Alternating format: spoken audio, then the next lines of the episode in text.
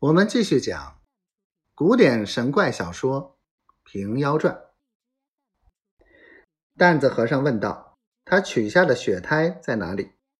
老婆婆道：“想收拾在包裹里面了。”因着老婆婆话长，担子和尚也不知吃了几碗饭，把锅内吃个清净，只剩个锅底。和尚放下碗筷，向橱柜上。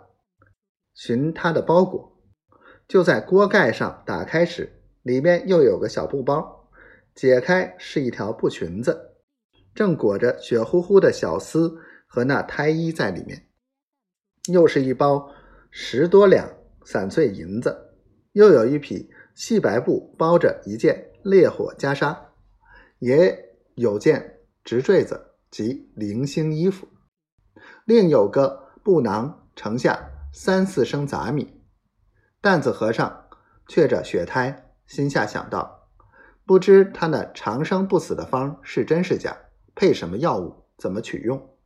可惜造下这罪孽，弃之无用了。念声阿弥陀佛，将血胎连布裙子递与老婆婆。老婆婆看见了，重新哭起肉来。担子和尚开了银包，捡起块大的，约莫倒有五六两。白与老婆婆道：“这银子你将去，断送了媳妇，其余自家收拾起来了。”此时天已渐明，走出天井，看那头陀面色发黄，已自没气，脚下穿的倒好一双青布僧鞋。担子和尚拨来穿下，将这跟齐眉铁包的棍儿裹了包裹，叫声：“老人家，那贼头陀已死。”太平无事，我去了也。老婆婆道：“师傅，你去不得。”担子和尚真住了脚，问道：“为何去不得？”老婆婆道：“你虽然替我除了这害，撇下这两个尸首，叫我七十多岁的老婆子如何摆布？”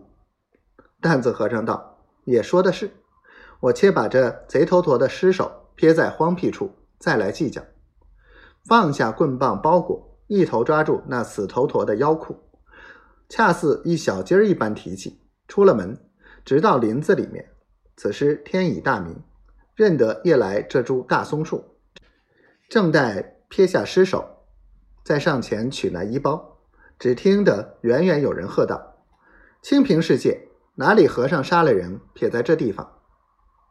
担子和尚定睛看时，林子后面有七八个庄稼，一个个背着包裹。挎口腰刀，提口朴刀，飞也似的奔将来。